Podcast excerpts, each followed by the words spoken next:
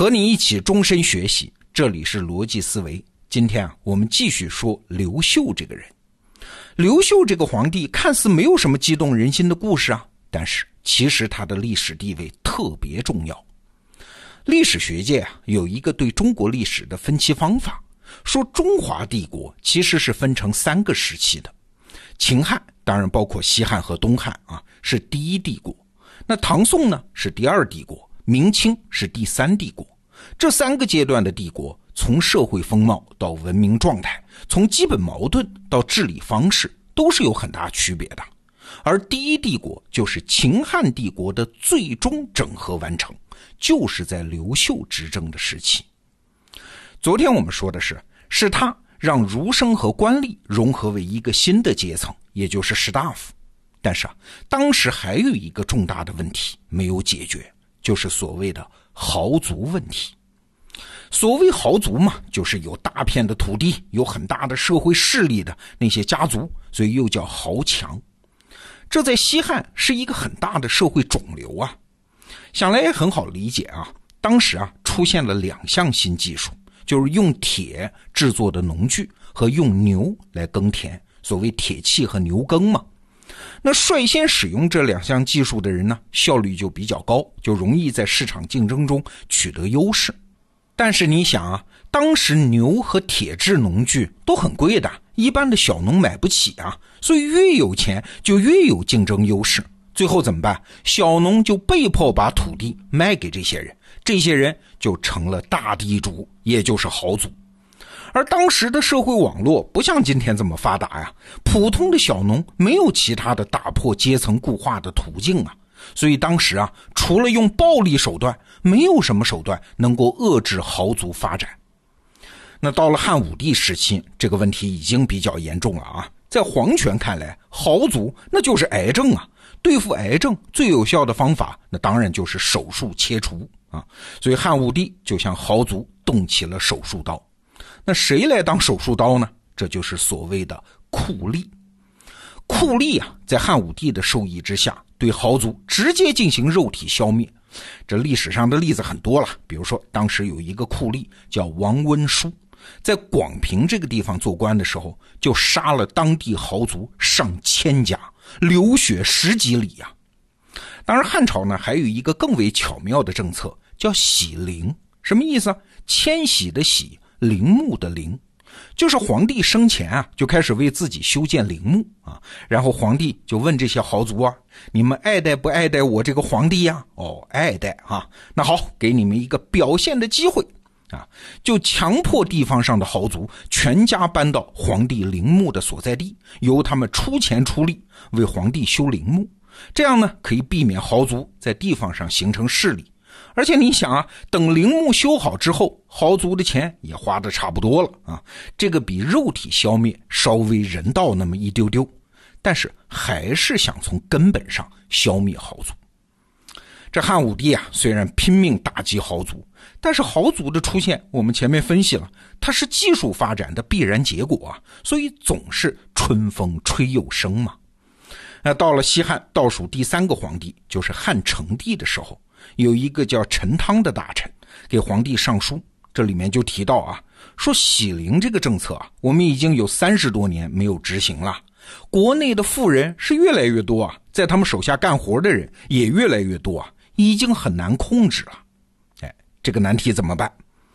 到了王莽上台之后，他也是想从根本上解决豪族问题。他的思路就比较简单粗暴了啊，就是把豪族的土地都给剥夺了嘛，分给别人嘛。那这样做的结果是啥呢？昨天我们已经提到了，就是全国的豪族干脆起来造反，把王莽给推翻了。哎，这一帮推翻王莽的豪族当中，有一个人谁呀？就是光武帝刘秀啊！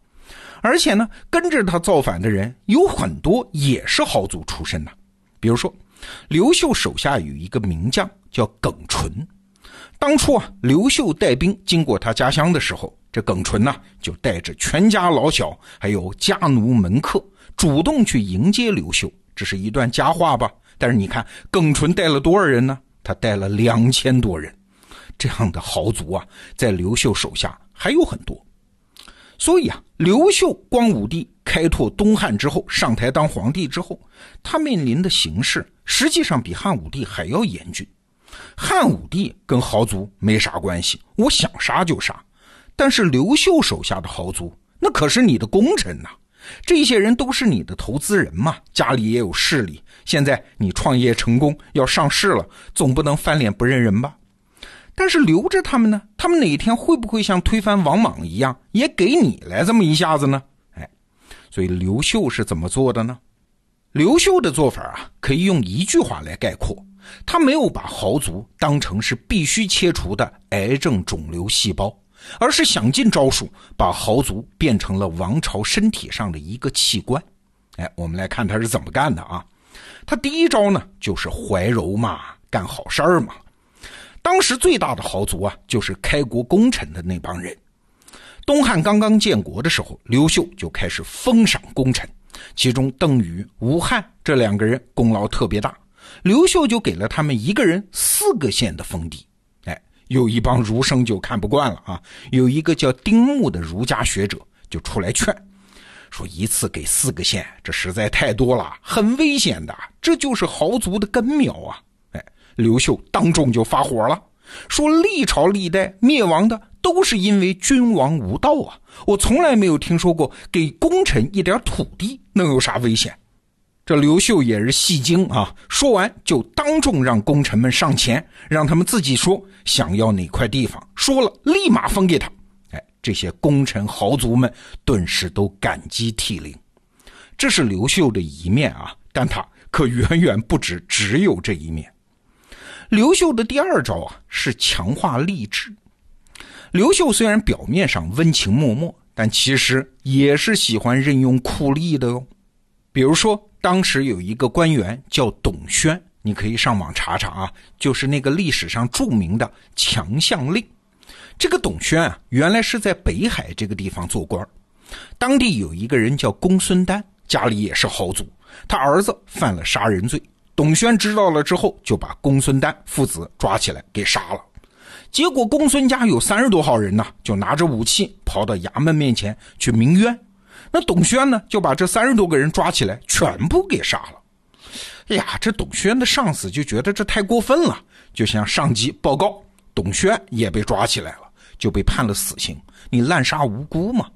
刘秀知道这个事儿之后，说人才啊，立刻派使者跑过去宣旨。刀下留人，然后居然让董宣直接做了洛阳令。你看刘秀是多么需要这样的酷吏啊！在东汉时代，豪族一旦犯法，朝廷的刀那也是不认人的。但是呢，光杀是不行的，还得给出路。这就是刘秀的第三招了啊！在刘秀的时代啊，要想做官，最重要的渠道，我们昨天说了，叫察举。就是地方官员向皇帝推荐人才，那地方官员认得谁是人才啊？你想，那谁最容易被地方官发现并且推荐呢？当然就是地方上有势力的人嘛，主要就是豪族的子弟嘛。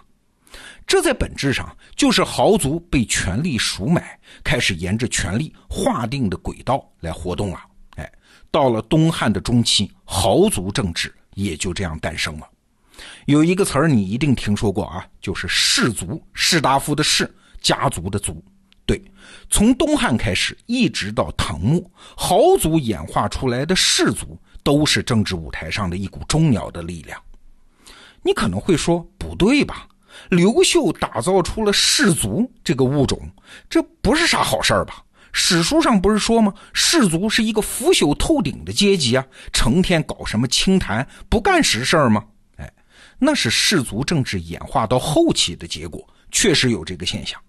但是站在刘秀的时代，他把地主、儒生、官吏这三个老大难的问题，通过各种手段锻造成了一个群体，成为社会结构中的一个良性的要素。这其实是一个重大的进步啊！你就想啊，一帮人家财万贯，你说是任由他恶性膨胀好呢？还是赋予他社会地位，同时用官僚集团的规则和儒家的理想把他们约束起来好呢？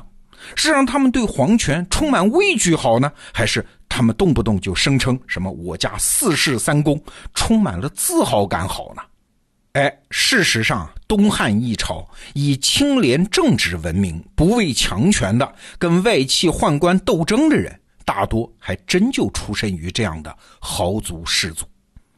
你看啊，历史演进总是这样，出现一个问题，解决一个问题，解决问题的那些副作用呢？哎，那就要等到后来的人再去解决这个问题了。好，整个这个历史过程，如果你有兴趣深究的话。推荐一本书给你啊，北京大学历史系陈苏振教授写的，叫《春秋与汉道》，这是研究汉代政治史的经典之作。这本书的金牌版电子书已经在得到 APP 上架，推荐给你。好，明天是周末，罗胖精选，再见。